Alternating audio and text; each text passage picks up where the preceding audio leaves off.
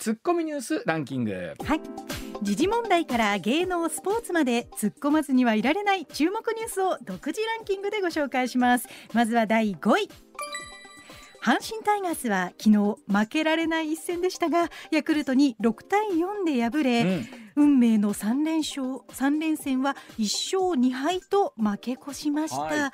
首位ヤクルトのマジックは9に減りヤクルトと阪神のゲーム差は3に広がってしまいました。ツッコミ。高橋さん、はい、高橋さんって野球はお聞きになったりご覧になったりするんですか、プロ野球。あんまり見ませんね、野球は。はあ、ええ、ちなみにお好きなスポーツ、これだけは見るとか、なんかあるんですか？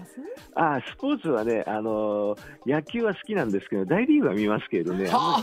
日本は見ない、そんな感じですよ。あのだってアメリカにもほら留学もしておられたでしょ、ええ、うん、え、やっぱ向こうでは結構ね当然ついてますもんねやってますもんね。それはもう野球もあのアメフトもあのなんかバスケットとかもね、えー、そうですよね。ですよね、はい、じゃあ特にプロ野球で注目している球団は日本の場合ここってわけではなく？ああの大谷は注目してますけど、ね、大谷？はなるほどねわかりました。はい、えー、阪神タイガースこの運命の3連戦1勝2敗ということで、はい、えー、ヤクルトに優勝マジック点灯ということでございますざいますけれども、はい、はい、えー、この後またあ時間ございましたらお伝えしていきましょう、はい、続いてでございます。はい。続いて第4位、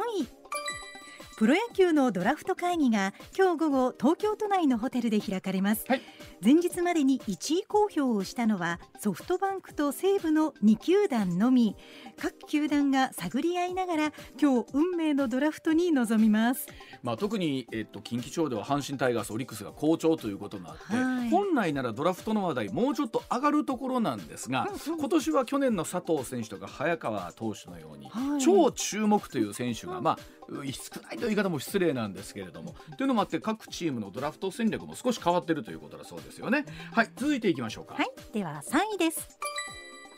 昨日午後 JR 東日本の変電所で火災が発生して停電が起きました、はい、東京や埼玉を中心に首都圏の JR 在来線本線は広い範囲で一時運転を見合わせ利用客およそ23万6千人に影響が出ました。昨日高橋さんこれどうですか？ご自身では影響ありましたですか？いや全くなかったです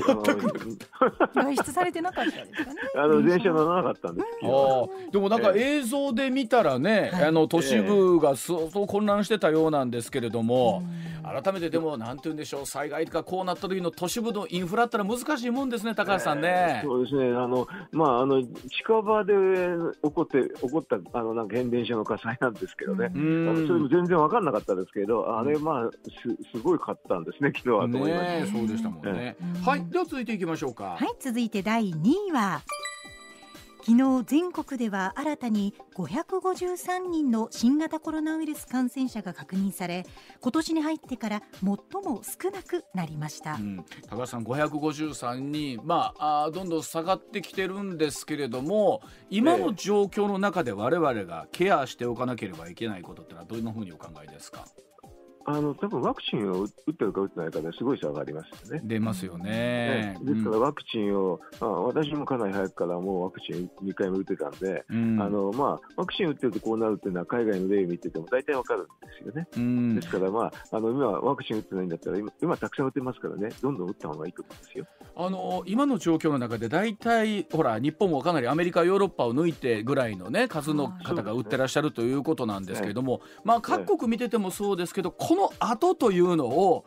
どれぐらい増やしていくのかっていうのは難しいですね、これね。あでも日本はね、結構ね、あのいいスペースで上がってますね、あの多分世界一にもうちょっとしたらなるんじゃないですかね。あやっぱりどうなんでしょう、まあ、いろんな心配おありの方もいらっしゃいますけれども、こう気持ちを見たときに打ちたいという方が多いということなんでしょうかね、これ見て、ね、それはだって打ってればあのもう全然かかった時ってもあの後も大簡単だしね、うん、多分圧倒的に違うと思いますけど、重症化のリスクを防げるというようなところがあると思います、うん、そうですね、はい、えー、さあそれでは1位いきましょうか。はい続いて1位は岸田総理大臣による所信表明演説を受け与野党は今日の衆議院での代表質問を皮切りに本格的な国会論戦に臨みます。ツッコミ。さあ高橋さん国会いよいよ本格的にということなんですけれども、はい、この後財政についてはたっぷりお話を伺うとしてまずはこの代表質問での注目ポイントというのはどんなところですか？えー、っとちょっと私びっくりしたのはね、うん、あの規制改革という言葉がね一回もなくて、はい、これがなかったのは多分ね40年ぶりぐらいなんですよね。はあ。と思いましたけど、あのまあ、ほとんどマスコミには書いてませんけどね、へえと思いましたけどね。でも言われてみたらそうなんですね。規制改革をし、が出てこないということは、現状このルールのままで進んでいきますということですよね。というまあ普通だって40年っていうか40年間ずっとあったような言葉ですよ。うん。へえと思いましたけど。あのやっぱりこの所信表明演説っていうのは首相の我々はこんな国を作っていくんだというところのメッセージだと思うんですけれどもどうなんですか、はい、あの高橋さんも役所にいらっしゃいましたけどどっかでその規制というものに対してはこのままがいいという組とですよ。やっぱりどっかで変えていかないとというのがあるんですけど高橋さん自身のお考えとしてはいかがですか？これは多分どこの国でも普通変えるっていうやつで。常に変えるっていう そうですよ、ね、あのそれはだって100%正しいっていうのはなくて100%時代に沿ってるっていうのもないですからね、うん、時代とともに変えるっていうのは普通なんですけどね。だから普通は、まあ、どどどこの国でも規制改革ってありますけど、うん、これなかったんでびっくりしましたけどね。あのということは岸田さんの狙いというのはどういうことなんでしょうね、そこから読み解ける。まあこれ、役人は規制改革されると嫌なんですけどね。うんうん、だから役人に優しいんじゃないかなと思いました。役人なるほど。や役人に優しい内閣。国民にも優しかったらいいんですけどね。あいやあそれ別全く別問題ですね。あのー、高橋さん、えっ、ー、と、はい、投票日がねどうやらまあ10月31日で事実上決まってるようなところあるんですが、はい、高橋さんの読みではもう少し後ろ倒しのイメージだったんですよね。そりゃそうですよ。それほとんどの人そう思ってましたよ。うん。あの一つこの10月31日になったというのはどんなところからなんでしょうか？いやまああの少しでも早くやりたいってそれだけでしょ。うん。あのお聞きしたらね、何かその10月31日が仏滅？だそうなんですけれども、なんかそれすら実はあの議員の皆さん含めてちょっとこだわってらっしゃるそうですよね。あそうですね。たただね、あの10月31日、G20 ってあるんで、うん、多分あのそっちに、そこはあのほら外交デビューとしてというか、国際社会にデビューとして一番いい場なんでね、うん、それ出ると思ってましたよ。うん、ところがで、うん、うん、それ出ないで仏滅にやるってちょっとええって感じはしましたけどね。えこれあの2つお聞きしたいことあるんですけど、まず先におっしゃってたその外交デビューのところでね、岸田さんとしてみれば G20 にが、あしっかりとこう顔を出してですね、自分の PR をしたかったっていうところあるわけなんですよね。その日にちをずらして、えー、ごめんなさいそこにぶつけてデモというのは？だから早それも一日でも早くややりたかったって、1週間でも早くやりたかった、それより1週間前はまず無理なんでね、もうこれがだからもう事実上、ぎりぎりの一番早いスケスケジュールなんですよね。これは何ですか、やっぱり野党も準備が整わないうちにということなんですかね。それは普通そうでしょうね。あのえっと東京の方ですとね、あの小池さんっていうのは新党っていうのを立ち上げてますけどね、これ1週間前にされちゃったら、もう新党の募集もできない状況ですからね。うん。うん。うん。うん。えー、あのですから、うん、あのの要するに早くでもやりたいってそういうことだけですよね。ねあの逆に言うと与党の準備というのはどうなんですか？あ与党も、まあ、でも与党は楽ですからね、普通はあの挑みかかる方は準備がないこと大変なんですけどね、うん、与党の方はいつでもあの今もやってますから、いつあっても大丈夫なんですからね、受けて立つ方はそこまでバタバタしないけれども、やっぱり戦いを挑む方は、うん入念な準備をしておきたい。そうですね、特に新党なんかはですね、あのなんかスケジュール早まっちゃったら、もう何もできなくなっちゃいますよね。あそうですよね。新しい既存の党はある程度できると思いますけどね。うん。ええ、小池さんが作ろうとしている、まあまあ、あの都民ファーストをベースに作ろうとしているファーストの会とかは、ちょっと準備がしんどいんじゃないか。もうもう無理無理無理ですよね。はいでもう一つあったその仏滅の選挙というのが意外と少ないと、はい、政治家の人ってやっぱりそここだわるんだというのがすごい不思議なんですけど。そうですか。あの縁起物ですからね。それで日程を選びますから、うん、やっぱりあれですよね。あのまあ過去の例を見ると大体まんべんなくは、あのまあ、六曜カレンダーでまんべんなくあるんですけど、大安の日だけ大きくて、仏滅の日はすごく少ないです。あの今時ねあの、結婚式でもあんまりそここだわらない人が出てきたんですけど、ね、やっぱりあのどうなんでしょう？あの、縁起みたいなものを担ぎたいっていうのが心理としてあるんでしょうね。普通じゃないですか、それは。いや、でも今、どうですかね、僕、むしろ若い世代の人とかって、知らないかもしれない、ね、そこに対するこだわりが薄くなってるような気がするんですけどね。それは若い世代の人でも選挙も行か行かないですからね。いやでも高橋さん一方でね18歳ぐらいの子ってね、あの選挙権あの投票のね用紙が来た言うて、えー、楽しみにしてる子たちも結構聞きますよね。ええ、だから18だけ選挙してその20歳になるとしなくなっちゃうんですけどね。変えたいですねちょっとね。ええ、うんでもせっかくの機会なんですけどやっぱりそれはどうなんですか？やっぱり自分たちの思ったようにならないというところが見えてくるんですかね？一回は行くけれども。ああの選挙の話ですか？あれなんじゃないですかね、なやっぱり先が長くて関心があることがたくさんあるからじゃないですかね。別に選挙で面白い話があるからいかないんじゃないですかね。それで言うとね高橋さん例えば、もう数十年前ということでなるとやはり選挙というものが楽しみの一つだったわけですかねやっぱり。もう他にやることなかったらそうなりますね。他になんかやることそういう時代もあったあったんでしょうね。もうちょっと政治活動についてもというところがあるかもしれませんが。まあでも昔からですね若い人はやっぱり選挙行かないですよ。これはあのそうなんですか。みんな一緒です。あやっぱそうなんですか。そうですね。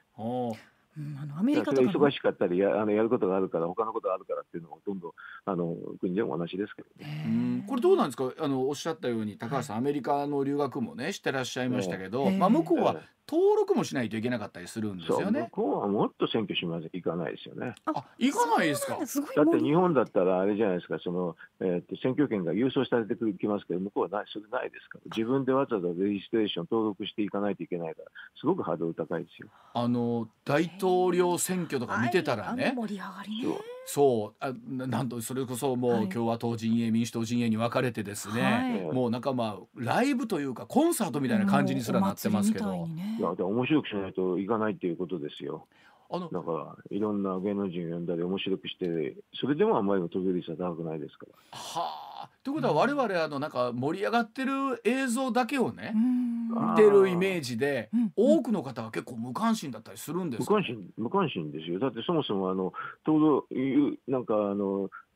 なんだっけな投票権なんか郵送されてこないし、うん、わざわざ行って、うん、あの登録してやらないとできないですから、うん、そんなわざわざ行って手間かけてやる人なんて結構少なくてあやっぱり老人なんかは暇だから行きますけど、ね。あの確かに実際あの若い世代の皆さんがアメリカでも、はい、あの登録に行こうみたいな話とかは結構ね SNS 通じてやってらっしゃったりしてますもんね。登録に行こうって言わないといかない行かないで、それ登録に行こうと言ってもあんまり行かないです。はあ、ということは政治的無関心みたいなものというのは日本だけじゃなくって、うん、え結構各国で抱えてる問題？と言っても言っていいんですかね。うん、案外あのいろんな国でありますしね。だからアメリカで投票率ってあんまり言わないでしょう。すごい低いんですよ。あそうなんですね。なるほど。はい。さあそれではコマーシャルの後になりますけれども、はい、えー、さあ、ね、えー、これがと日本の抱えている財政の話について、はい、高橋さんにお聞きしてまいりましょう。時刻6時31分です。さあ時刻まもなく6時34分になります、はい、ではここからはですね高橋さんのより深く突っ込んだ解説を聞く深掘り突っ込み解説でございます。まずはこちらから。さあ現役財務省の事務次官異例の意見表明。国家財政が破綻するというお話でございます、はい、えー、財務省の矢野政務次官がですね先週金曜日発売の文藝春秋に記事を投稿いたしまして、はいあごめんなさい、事務時間が、はい、記事を投稿いたしました、はい、えー、新型コロナの経済対策にまつわる各党の給付金政策についてばらまき合戦と批判してこのままでは国家財政が破綻する可能性があると訴えました。さあ現役の時間による意見表明というのが異例だそうでございますけれども、高橋さんにこの辺りをお聞きしてまいりましょう。さあ高橋さんはい、えー、週末からですねこのお話で高橋さん、いろんなところでメッセージを出してらっしゃいましたが、はい、まずは、えー、あお読みになった感想からお聞かせください。ああまりに知識がないんでびっくりしました。あの先週この番組でもね、まあ、例えば今1500兆に上ってるという国のまあ借金というものに対して、うん、高橋さん自身はあまり恐れることなくえどんどんとですね、えー、もっともっと世の中にお金というものを出していってって経済を回していこうという考えだということなんですけれども、うん、おかお考えとかそういうレベルじゃなくて、はい、いやあの要するに財政状況って見るときに、うん、なななんで資産の話を一緒にしないのかなってそれで終わっちゃうんですけどね。うん。まあ、ですから資産というのもしっかり同じ分いやそれよりもっと少ないしっかりした形であるんだから、うん、えー、同じようにお金を出しててもいいんじゃないか、ね、出すべきだということなんですけれども。そうそうですね。これに関してどうなんですか？この矢野さんの意見というのはでも例えば、すみません私が読んだレベルでなので 合ってるかどうかなんですが、え上がっていくにつれてこう金利も上がっていくし、えー国債を出していくということは景気が上がっていくとして、どんどん金利も上がっていくんだから金利の方が買っていくんじゃないかということもおっしゃってるわけですよね。だからそれはあの資産を見ないからそういうことになっちゃうんですけどね、うん、資産の大半っていうのは金融資産なんで、うん、金利が上がっていったら金融資産の収益も上がるでしょ。うん、それでだから両方同じ以上、まあ、金融資産のと同じぐらい持ってるんですから何の問題もないじゃないですか。でもこれなんて言うんでしょう事務次官というですね、まあ、非常にまあその財務省の中でもですよエリートの方々が、えー、計算しておっしゃってる意見というものがこうも食い違うというのが我々はうん、計算してないんですよね、この矢野さんは。あ、そうなんですか？そう。ただ単に雰囲気で言ってるだけだから あのだから私がこういうふうに財政の話全部すると立ちどころに終わっちゃうあの議論としてすぐ終わっちゃうぐらいの稚拙な議論をしていますね。でもねあのずっと前からこうだったんです本当に。言わなかっただけですけどね私あの彼もずっと昔からそれを間違ってるの知ってますけれど、うん、あの今まで言わなかったからこっちも黙ってたんだけど、うん、まあついに表で言ったから簡単に言えるようになりましたけどね。これでもどうなんですか？財務省の中では、えー、ということはもう今矢野さんがおっしゃっているような意見っていうのはごく一部と見ていいんですか？いやほとんどですよ。だからほとんど間違ってるっていうのが正しいですよ。財務省のほとんどが間違ってるということなんですか？そうです。ええでもあの言うてもでもそこにまあ我々のね、財政というものはお願いしているというかまあ彼らが計算して、うん、だからあれでしょこんなに誤りをね正々堂々と言ったんでね、あとこれから大変だと思いますよ財務省の中で。うん。これでもどうなんですか？こういう形でメッセージを出すというのは異例だというふうにも言われてるそうなんですけども、現役の時間がというのは。まあ、入れって入れ入れっていうかこんなにレベルの低いね、まあ、はっきり言うと大学の試験に落っこっちゃうようなレベルの話を表で正々堂々と言っちゃったっていうのが問題ですね。でも出す前ってねそれで言うと、じゃあこれはいやそれはいかんだろうというふうにはならないわけなんですか？仮に間違ってるとするとですけれども。例えば1たす1を5って言われたらびっくりするでしょ？そのレベルの話をしてますけどね。あのなんか我々読んでるとあそうかそういうこともあるのかっていうふうに思って、それだったら、うん、あのね例えばね、うん、えっ、ー、とちょっと大学大学院外で勉強すると、うん、今の財務状況とか今のさっき私言ったこれバランスシートって話ですよね、うんうんうん、そういうのから、えーと、財政の破綻確率っていうのは計算できるんですよ。で普通に計算しますと、まあ、これ大学院レベルですと財政の破綻確率5年以内で多分1%以内っていうのはすぐ計算できますけどね。うんでも加担確率が1%以内の時に、うん、まあ普通の天気予報ですとね、うん、降水確率0ってやつなんですよ。うんうんうん、でその時に台風が来るから外出するなって言ったらびっくりするような話でしょ。そうですよね。うん、だからそれのレベルの話をしてますけどね、これはね。あ。あのでもどうでしょう、先週のお話含めてなんですけど、はい、えっ、とまあそれこそそれだけの借金があるという中でですね、うん、まあ我々もちょっと引き締めないといけないと思っている方が多くの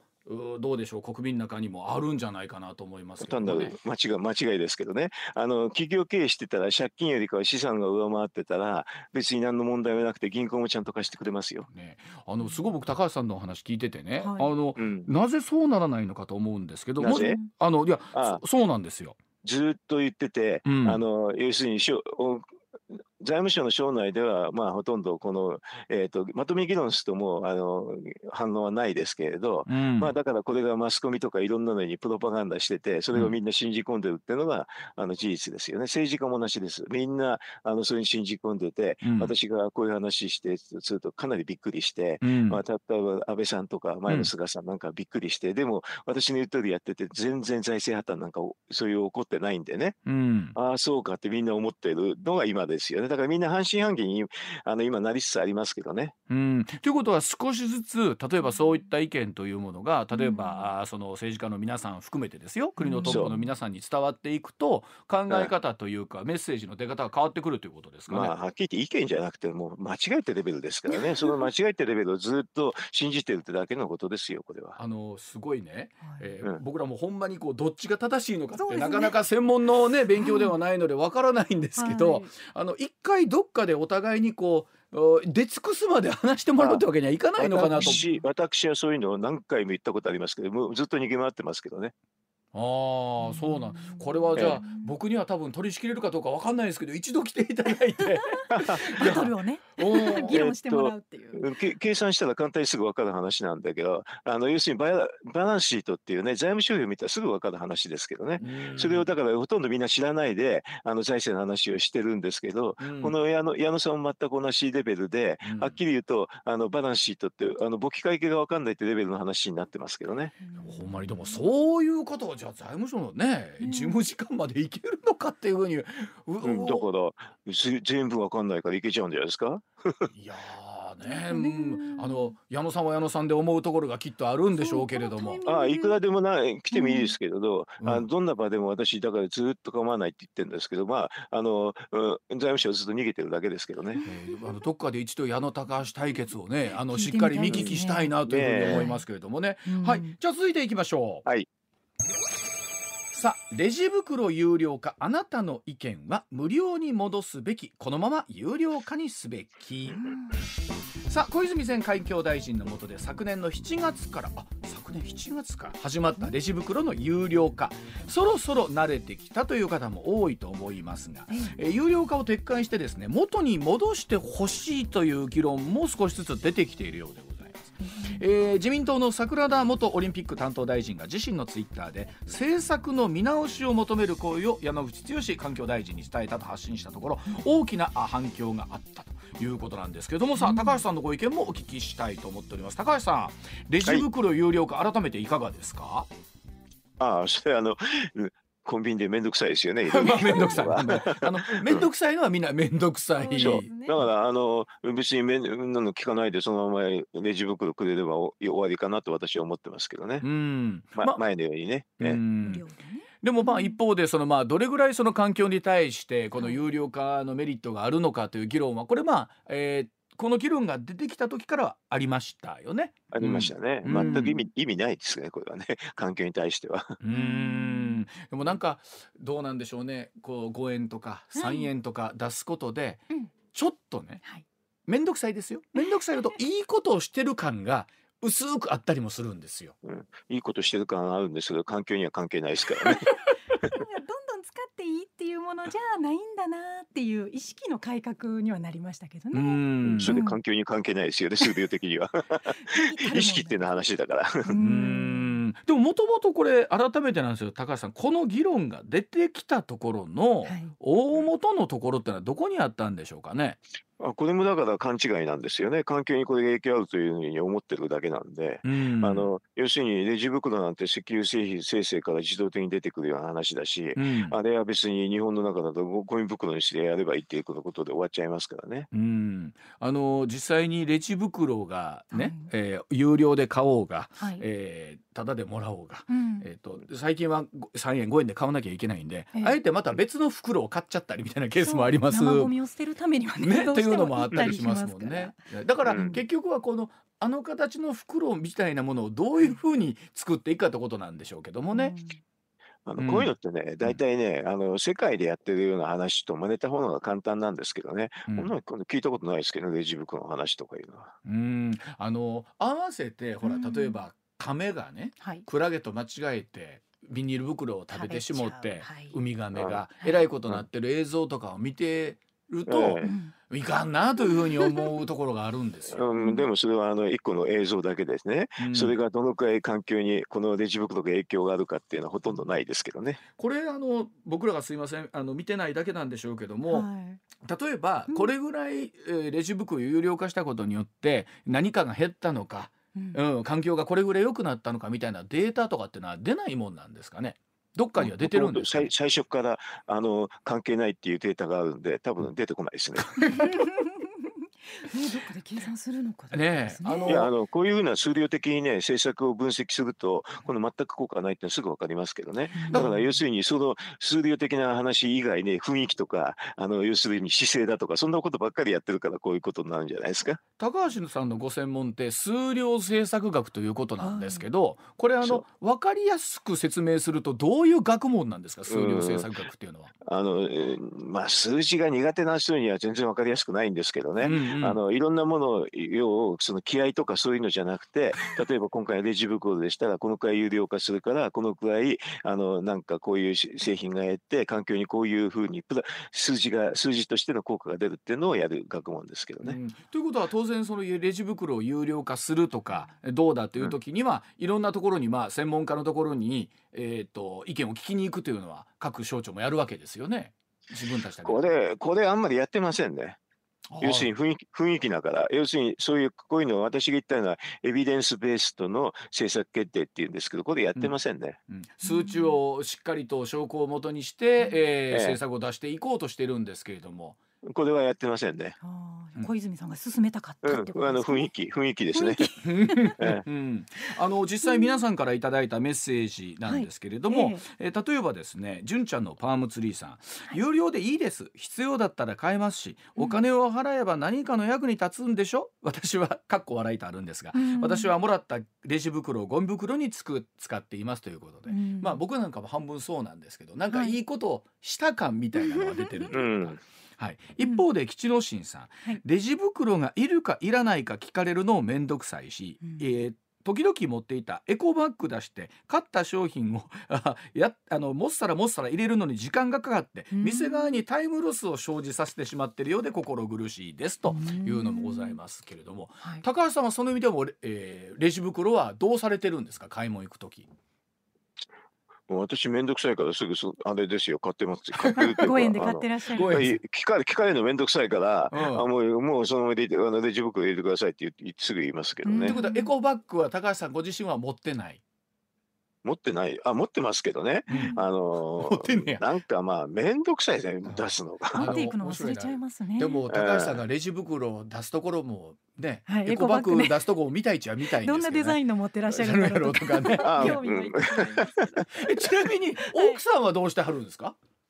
あなんか袋持ってますねいつも。えほんなどうしますの？議論ならないんですか、お前レジ袋はお前意味ないないぞとかっては家ではそういう話にならないんですか？私がだからレジ袋をあの持ってくるから、うんうん、うちの妻の方は持ってこなくても自分でこれで、う。ん、あのゴミ袋にいつも使ってますからね。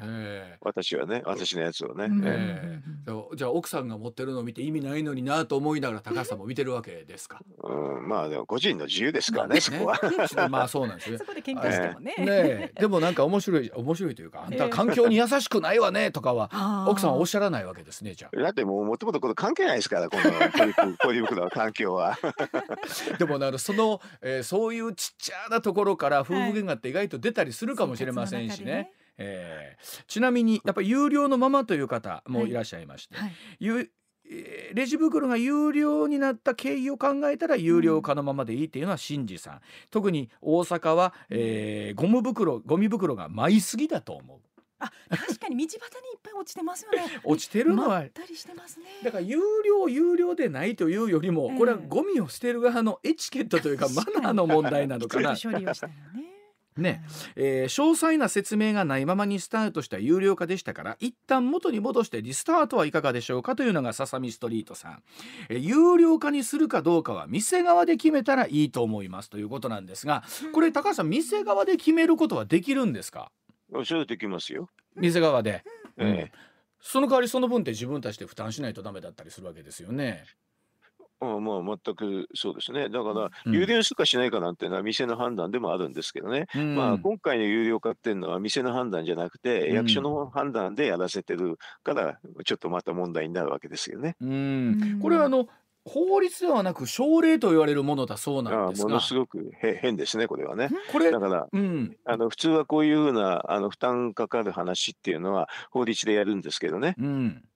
これはあの省令って言って、うん、もう勝手にだからあの政府の方が命令でやらせてるっていう話ですね。うん、これだから逆に言うと省令だから戻すのも簡単ですからね。今あの選挙期間中選挙になりますよねこれから、うんうんうん、そしてみんながやればすあっという間に無料になるかもしれませんけどね。この改めてですけど、はい、法律で縛ってるものと省令というものとでは大きく違うのはどのポイントなんですか、国会を通すか通さないかって議論になるかならないかっていう話が全く違いますよね。だからこれほとんど議論にならないで、あの省令ですから政府の命令ですぐできちゃったってわけですよ。その代わり撤回するのもすぐできるよということなんですね。全く簡単ですね。あまあそうか。だから選,、うん、選挙の時になんかみんなが言ったらこれ撤回する可能性あると思いますけどね。うん、あの国会の中で確かにレジ袋は有料にすべきかどうかというのを長い時間をかけてということではなかったわけですからね今回に関しては、ね、まあ、だからあの小泉大臣が、まあ、思いつきで言ってそれでそのままやっちゃったって感じがしますけど、ね、なるほど。だから本当にそれぞれのそのデータみたいなものがもう少し分かりやすくあると可視化されると考え方も変わってくるのかなというふうには思うんですけれどもね。そうですね、うん、データの数量化っていうのは可視化に最も便利なやり方なんですけどね。うん、はい。ということで、えー、ここまでですね、えー、見てきたんですがパーセンテージがそろそろ出てきたかなと。ご投票いただいたんででもね無料に戻すべきという方が67.5%、はい、有料のままにすべきという方が現時点32.5%これ無料に戻すべきという方は、はい、僕もそうかもしれませんが、うん。面倒という方がのの気持ちもあるのかなという。言わなきゃダメですしね。5円で1枚くださいとかっていうのがこれでも高橋さんね、一回こういうのって決めてしもうたらですよ、はい、戻す時もお店側の対応も大変ですよね。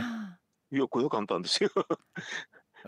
だってコンビニですからあっという間にできちゃいますあっという間にできる。あ、ええ、やっぱりこの方が楽やったわとか便利やったわということになるのかもしれませんけど、結構万引きが増えてるとかってねそうそうそう。ありますしね、あのねねあのエコバッグやってるとそれはあの万引きを助長してますよね、そういうその被害を言う人は随分いますけどね。あのわかんだってその場で入れられてしまったらこれ後で生産するつもりやってんって言われたらもう、そうでっかとしか言いようがないですもんね。そうだから外に出るまで待ってなきゃいけないから結構大変なんですよね。万引き捕まえる方もね。うん。これはほんまにあのそれぞれの角度からどうなのかっていうのはもう一度ね議論をするというかの、うん、あのしてもいいのかなというところあると思いますが。はい、はい、えー、てなことでございまして時刻6時52分でございます。日替わりニュースメニュー月曜日は今週の気になる数字ですさあ世の中のあらゆる物事データや確率で分析する数量政策学者高橋洋一先生にニュースに出てくる気になる数字解説してもらいます。さあ高橋さん今週の気になる数字こちらを解説していただきます。ガソリン価格160円。さあ国際的な原油の先物価格7年ぶりに高値ということなんですよね、はい、えー、国内のガソリンの価格などへの影響を避けられない見通しで、まあ、原油相場の指標の一つニューヨークの先物価格先週金曜日2014年11月以来およそ7年ぶりに1バレル80ドルを超えてきました。日本すでにガソリンの平均価格160円台ということで、えっとえっちゃんも結構高いな。ですね。昨日夫がガソリンスタンド行ったけど満タン入れんとこってつ ぶやいてましたからやっぱ高いですよね。えー、さあ高橋さん。はい。はい、高橋さんはお車を、はい、えっ、ー、とあ乗乗りますよ。やっぱり高いなという実感ありますか？あ前に比べればね。あええ、でこれねガソリンの値段っていうのをまあどうやってついていくのかということなんですけれども、うん、ねまあ、あの、もので何でも一緒ですけどね、はい、需給関係って、まあ、需給関係ってんで決まってきますね。あの、需要がどうなるか、基本的には需要がどうなるかっていう話と、供給がどうなるかって、その見込みで大体決まりますね。ねでも、ガソリンの価格ってどうなんですか？やっぱり結構こういうふうに乱高下するものなんですか？あの、だから、えっと、例えば生産の方がね、急に生産をやめたりすると、急に高くなるって、それとあと需要の方も、まあ、あの、景気によって動きがあるんで、その意味では、いいつも乱高下しますね、これは。ねで、今のタイミングでこの高い理由というところを含めてなんですけど、どの程度想定されてますか、はい、あこれも世界中で大体コロナが落ち着いてきて、いろいろと、まあ、旅行とか外出が多くなるから、それに応じて、あの、車を使うの頻度が高くなるって、それで需要が高くなってると思いますよ。はあ。ということはやっぱりコロナで人の動きが少なかった時っていうのは落ち着いてたんですね、そうやってそうですね。まあはっきり言うと外出自粛とか言ってなかなか行きにくいですよね。そうするとその車を使う一つの要因が減って需要が減るってだから甘い価格は上がらないってそんな感じだと思いますけど。あのこれガソリンの値段が上がる時いつもそうなんですけどね、はい、あのガソリンスタンド経営してらっしゃる方に、ええ、じゃあ値段が上がったらそのまま見入りが良くなるのかっていうと高橋さんこれは決してそうじゃないんですよね。まあ、そうじゃないです。それはあのほとんどがガソリンってあの海外からの輸入ですからね。はい、あの要するに、えーと、ガソリンの業者の人も仕入れ価格が上がってるから、うん、その分上げてるってそれだけですから。そうですよね、えー、あと税金で結構上がっていくこと多いですよね。ガソリン税がどんどん高くなってみたいなとこありますもんね。そうですね、うん、ガソリンはあの、えーと、税金ちょっと負担が日本は重いですね、うん、これあの高橋さんねガソリンの価格がこう高値続いていくと、例えば税金一時的に免除するみたいな法律ってのはあったんですあの昔ありましたね、えーと、東日本大震災の後かな、うん、えーと、そういう法律があって、あるって160円かいくらずっと高くなると、はい、えーと、上に乗っけてる税金を免除するっていうのは、そういう制度はありましたね。今回とかどうなんですか、これは？えっと、それはでも今凍結されてるんで、それを動かすためには、また新しい法律を作らないと、えーと、その制度は動かないです。あということはそうか震災後の一時的な部分というのは多かったですねそれに関してはね。そうですね、えー、だからまた新しい法律作らないとダメなんで、うん、あただですね本当にこれがほん本当に切実でしたらね、うん、えーと、今度選挙があるでしょ？はい。だから選挙の時に、うん、これが非常に国民の大きな声になったら、うん、そしたらあの政治家の方はねそういうふうに作らざるを得なくなる時もあるんですよ。しかしそうやって思うと選挙っていうのはすごいですね。選挙があったらいろんなものが安くなるんですね、これねこうやって。改めて安くなるっていうか国民の意見がより反映しやすくなるってことなんですよ。ですよね。ほんならその税金はいらんかったんかっちゅう話になるわけなんですよね。まあねあのただまあえー、っと率直に言うとこのガソリンの税金っていうのは、うん、ままさにねあの環境税ってやつなんでね、うん、どちらかというと世界的な流れとしては、うん、あの日本みたく高くなるって方向なんですよね。これ高橋さんねそれで言うとね例えば、あのガソリン車の生産自体をあと20年も、えー、20年もかからないな。あと15年もするとね、えー、作るのをやめなきゃいけないみたいなとこあるじゃないですか。そうですねそれも環境でこれも世界的な流れですね。うん、でこうなってきた時に今後ガソリンっていうものはどうなっていくんですか、あのだからガソリン車がなくなれば、うん、そのガソリンの需要が減るんでガソリン価格はすごく先にはあんまり上がらなくなりますよね。上がんなくなりますよね。で、うん、なくなるということはあるんですかね？な何が？ガソリン自体が、うん、あそれはガソリン自体っていうのはなくなることはないでしょ。う。やっぱりあの有力なあのエネルギー源であることは間違いなくて、あのうん、だから細々とちあのそんなにあの大規模じゃなければ CO2 もあんまり出さな出さないですからね、それはだからなくなるってことはないですけどね、でもなるべくそのしそのガソリンとか原油なんかに依存しないエネルギーにだんだんだんだん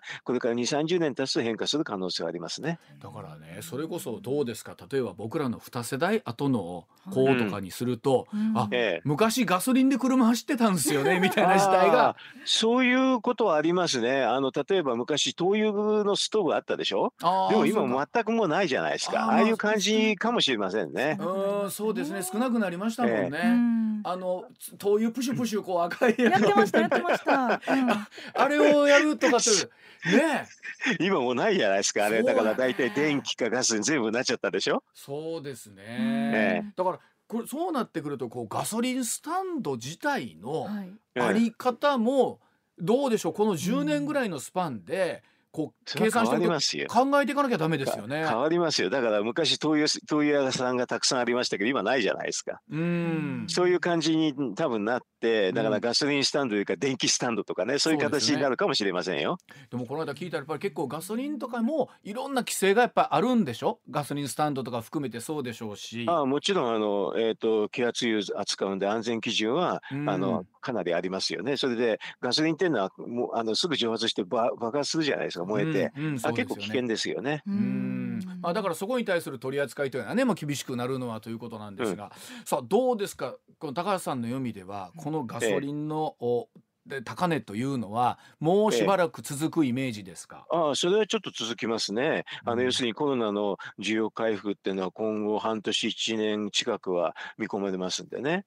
そうすると半年ぐらいは続く感じはしますけどね。うん。これあの僕らよく分かってないですけど、ほらガソリンとかがね、ほら僕ら子供の頃には、いずれなくなるぞと、もう掘り尽くすぞなんて話があったじゃないですか。石油とかも含めて。石油ねガソリン、ね、あのそのあたりっていうのはどうなんですかね？その予測はみんな外れましたね。外れましたよね。えっといろんなところでガソリンあの原油がたくさん出ちゃうっていうのはもう分かっちゃいましたね。あれ何だったんですかね。僕ら子供の頃、あ、れはいずれなくなるぞ言うて。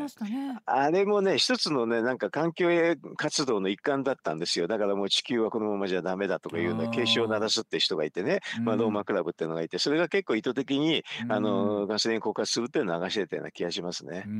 まああの言っても特に20世紀ってねこの原油の取り合いみたいなとこありましたよね。あの世界中で。このガソリン最初はねでもあのいろんなとこ油田が出てるからもう最近はそうでもないですよ。ねまあ、それでもやっぱりあの高い値段で安定しちゃってるところあるんですね需要に応じてねこれだけやっぱり出てたとしてもね。そうですね。ええ、なるほどわかりました。はいということでございまして、えー、今週月曜日ここまでお付き合いいただきました高橋さんでございました。高橋さんどうもありがとうございました。どうもありがとうございました。上泉雄一のエーナー MBS ラジオがお送りしています。